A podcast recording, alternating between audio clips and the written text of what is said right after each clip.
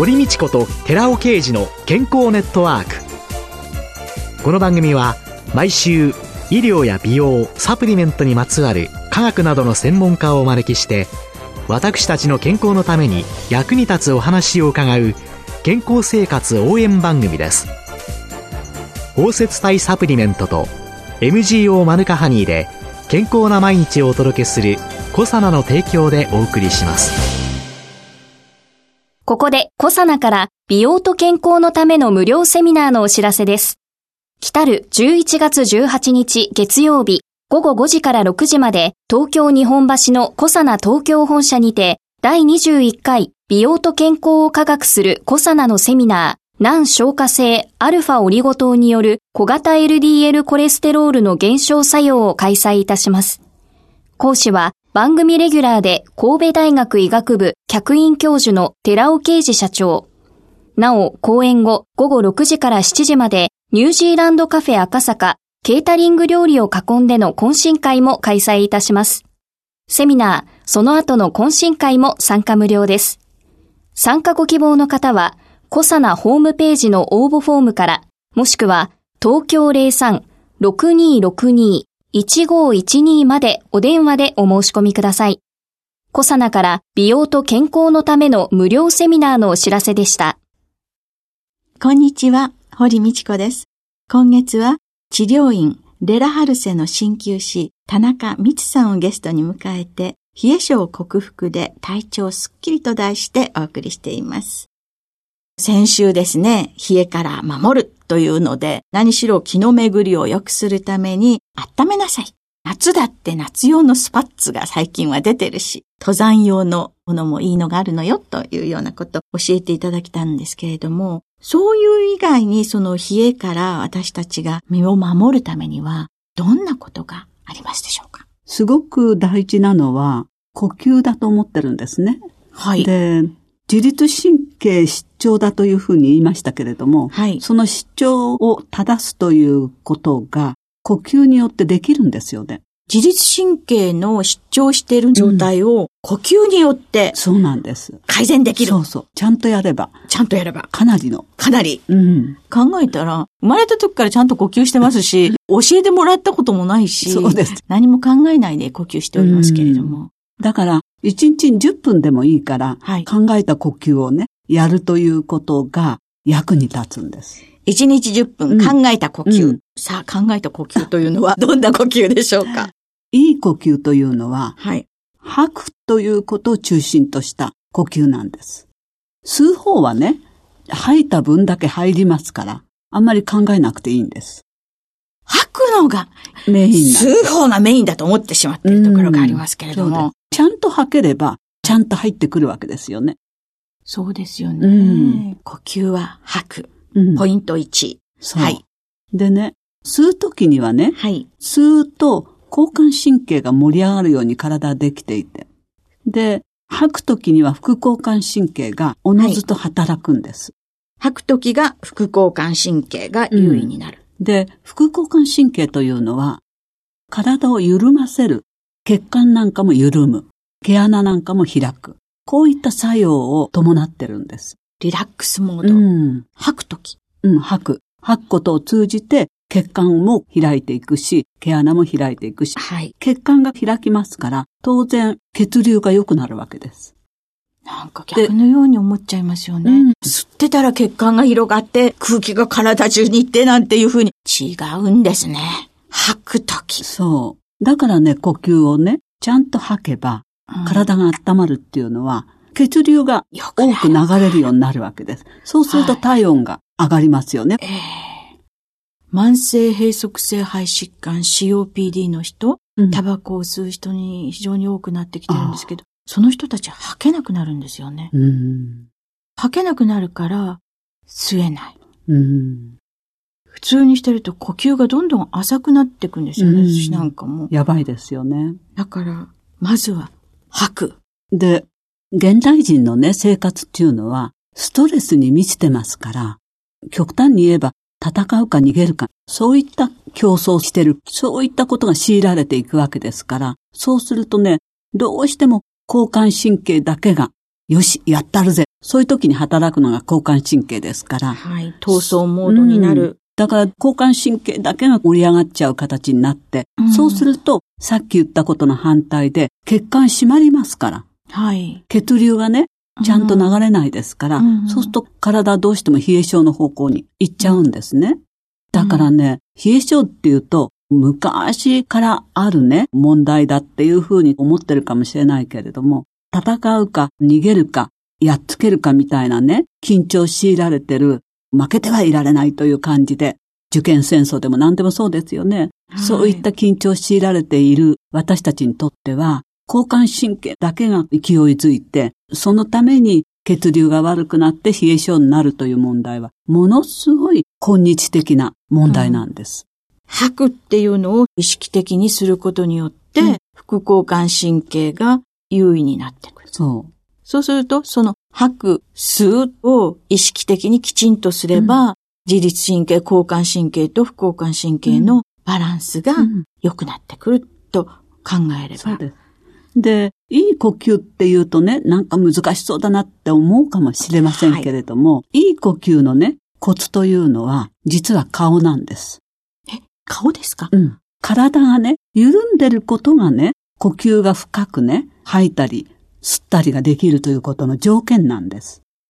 だから、さあ体を緩ませようと思うとね、やったことがないから、難しいんですよ。体緩めるって。だけど、どううまいことに、顔と体は一続きですから、顔が緩めばね、体緩むようにできてるんです。それを証拠にね、ご自分でね、顔を緩ませて、体は緊張させる。もしくは、体を緩ませて、顔だけ緊張させる。っていうちぐはぐのことができるかどうかやってみると、これできないんですよ。呼吸が詰まって苦しいです。顔だけ緊張して体緩めるとかね。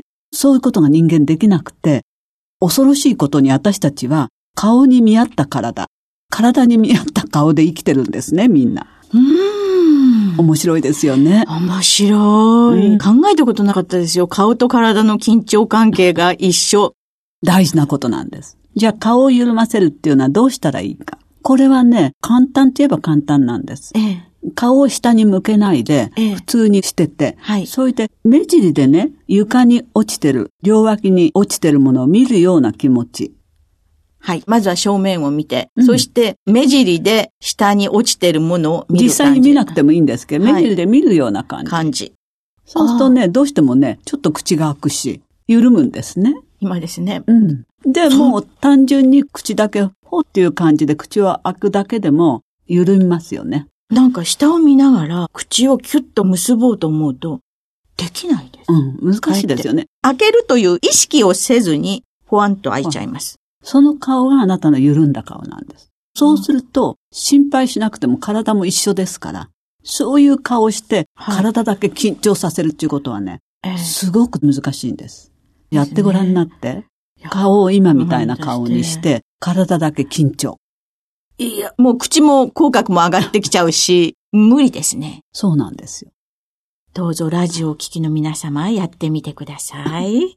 ですから、いい呼吸をしたかったらば、えー、10分でいいんですよ。はい。そういう顔をして、はい。そういて、私はアーユルベーダーのね、呼吸法が好きなんですよ。ええアーユルベーダーっていうのはインドの健康法なんですけれども、インドの健康法の例えばね、うーっていう音でもいいですね。はい。息を吐きながら、さっきの顔をして、息を吐きながら、うー息が続く限り、力全然入れなくていいですから、はい、もうだらしなく漏れるような感じで、はい、うー小さな声でいいですから、はい、うーって出すと、はい、このうーの音はね、永遠って言って、はい、女の人の膣のあたり、はい。そこにね、エネルギーを集めることができるんです。それから、うお、うお、うお、うの次がうお、うお、うお、はい。で、こちらの音だと、はい。機械丹田といって、おへその下4本ぐらいの指を重ねたところに、機械丹田というね、大事なところがあるというふうに言われてるんですよ。はい。人間腹ができてなきゃダメだなんていう時は、ここのことを言ってるんだと思うんですけど、ええおへその下から指を4本下ぐらいのとこね。丹田に力を入れて、なんてね、昔は言ったもんですけどね。今の人に通じますかね？今の人はおへそから4本指下のあたりです。そこにね、ウォーっていうようなエネルギーを集めるんです。もうそれは、その人がそうしようなんて思わなくても、そのウォーという音と呼応するということが、何千年からの研究で、アユルベーダーの養生法として分かってるんですね。えー、で、声を出す方がね、やりやすいこともやりやすいんです。ただ、黙って、ふーって吐いてるよりは、おーっていう風な感じの方が、息を抜けやすいというか。でね、うーが永遠だというところもね、私は体というのは女の人の体が中心なんだなっていうことを感じるんですよね。男性じゃないですもんね。うん、だからね、男の人に説明するときは、おしっことね、うんこの出るね、穴の真ん中あたりが永遠ですって言わなきゃなんないの。えー、でも女の人だったらば、えー、そこは膣ですよ。はい。だから、永遠というのは、女の人の場合、膣のところにエネルギーを集めることなんだなっていう。うんえー、ですから、婦人科のね、問題にもいいだろうし、えー、それから、ここが一番基本中の基本ですから。この呼吸法呼吸法か。うん。あと何かありますか？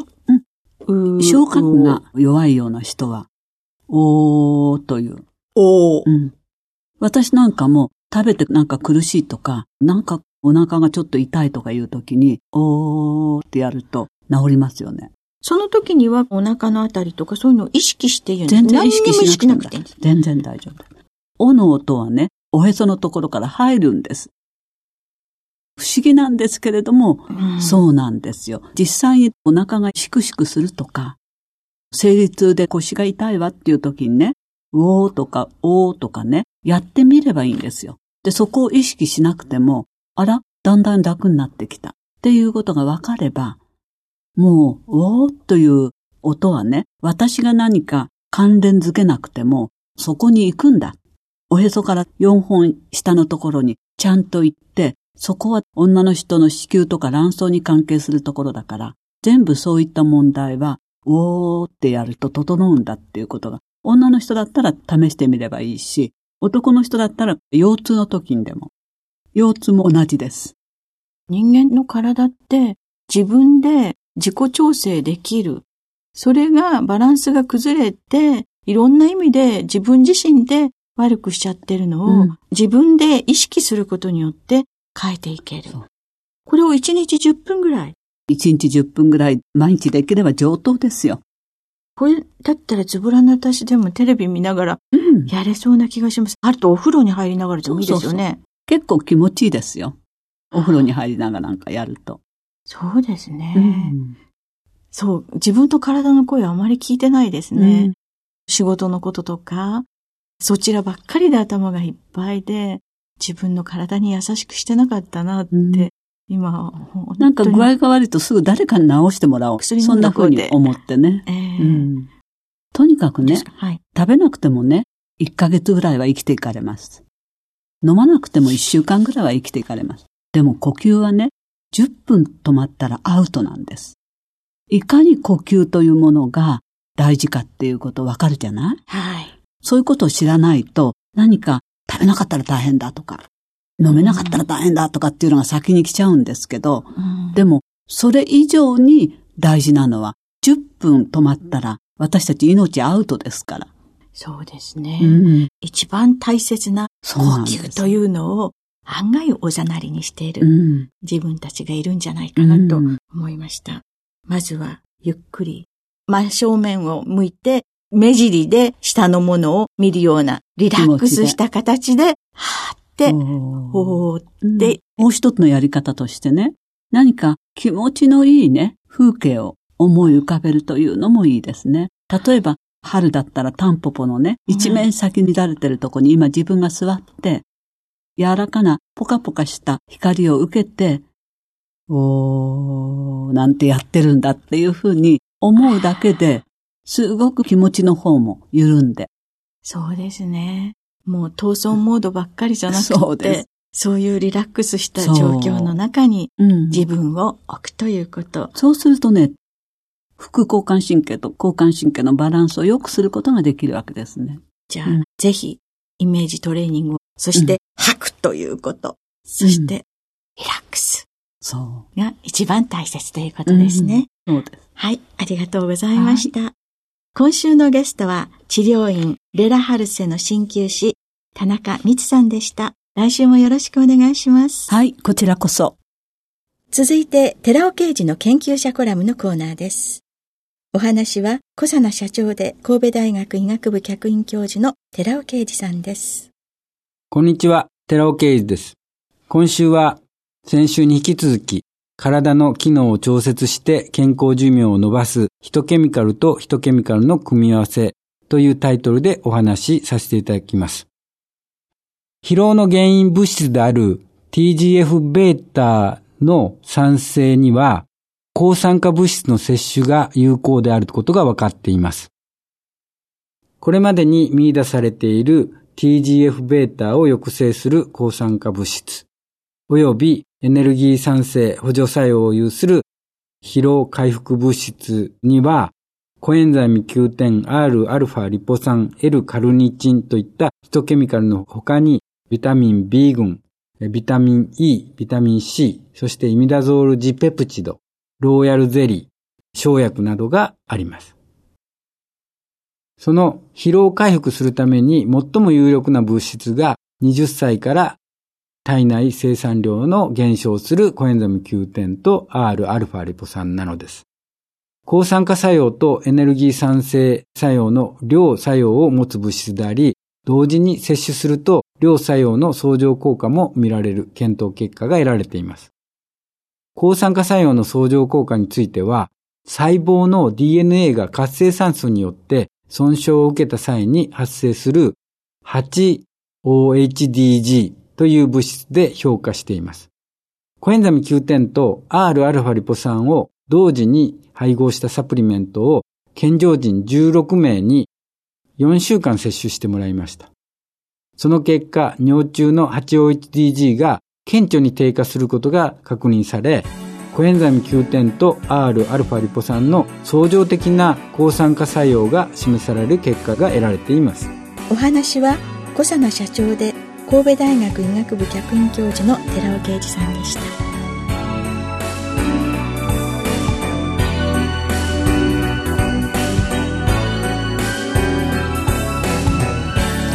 ここでコサナから番組をお聞きの皆さんへプレゼントのお知らせです食後の血糖値上昇を抑える機能が科学的に証明されたコサナの難消化性アルファオリゴ糖は1日摂取量に制限のない新食物繊維。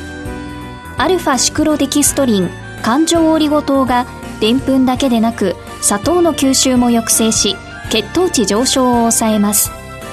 ブルーベリー味で食べやすい機能性表示食品コサナの難消化性アルファオリゴ糖を番組をお聞きの10名様にプレゼントします。ご希望の方は番組サイトの応募フォームからご応募ください。コサナの難消化性アルファオリゴ糖プレゼントのお知らせでした堀道子と寺尾啓二の健康ネットワークこの番組は包摂体サプリメントと MGO マヌカハニーで健康な毎日をお届けするコサナの提供でお送りしました。